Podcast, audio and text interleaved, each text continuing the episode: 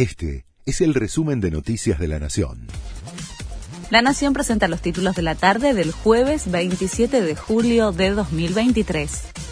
El dólar blue sigue escalando subió 7 pesos y se consigue a 553 pesos en la City porteña, superando el que hasta ahora había sido su récord de 552 pesos. La brecha con el dólar mayorista se ubica en 101,7% y en la semana acumula una suba de 24 pesos.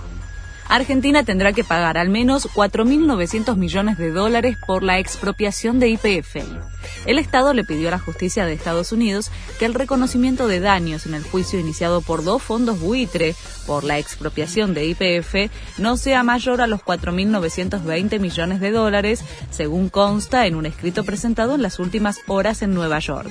El reclamo total asciende a 16.000 millones de dólares el gobierno lanzó un chatbot para responder dudas sobre las elecciones.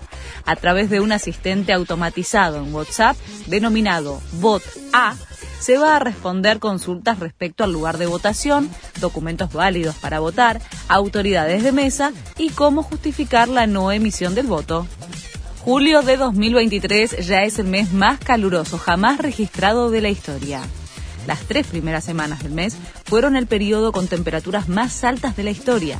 Estas marcas están relacionadas con los incendios forestales en países como Canadá y Grecia, que tuvieron además repercusiones en la salud de las personas, el medio ambiente y las economías. Argentina intenta hacer historia ante Sudáfrica. El seleccionado argentino juega hoy en Nueva Zelanda en busca de su primera victoria en el Mundial.